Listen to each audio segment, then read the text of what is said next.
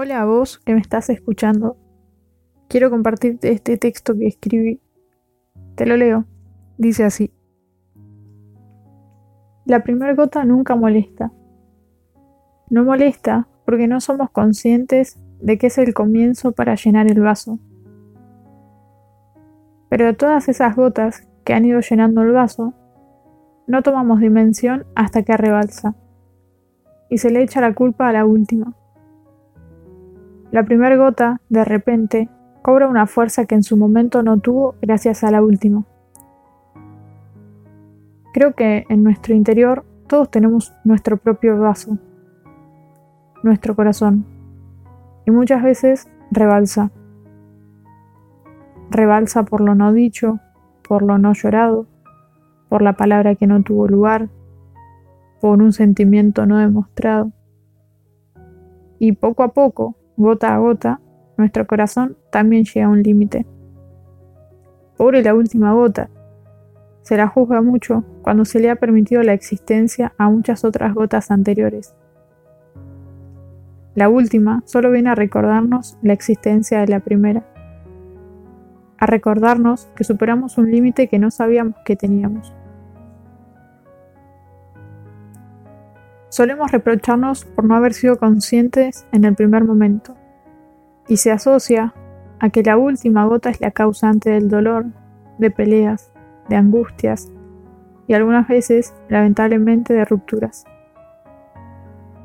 Pero podemos mirarlo de otra forma, y yo elijo pensar que esa última gota es motor y motivo de cambio. Es la gota que cambia un patrón de jugada para aventurarse a algo nuevo, para modificar lo que aún se puede modificar, para recuperar lo que sea recuperable, para ponerle palabras a eso que aún no sabía cómo decirse, para permitirnos muchas veces un nuevo comenzar. Ojalá no tuviéramos que llegar hasta la última gota para tener que reconocernos necesitados de comprensión y paz.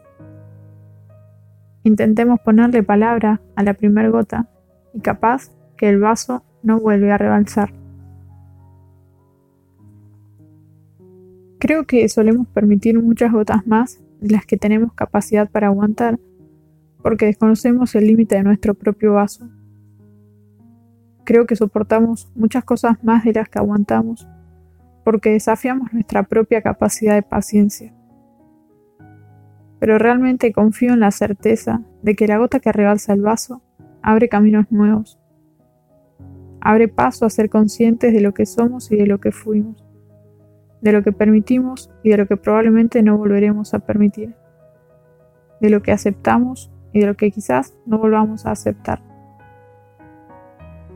La última gota, si bien nos trae generalmente mucho dolor, a la larga tiene sentido salvador. Nos rescata de lugares de los que solos no podíamos salir. No nos enojemos con la última gota.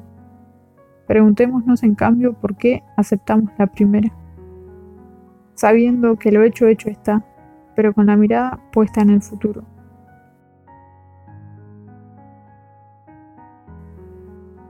Espero que te haya gustado este podcast y nos vemos en la próxima.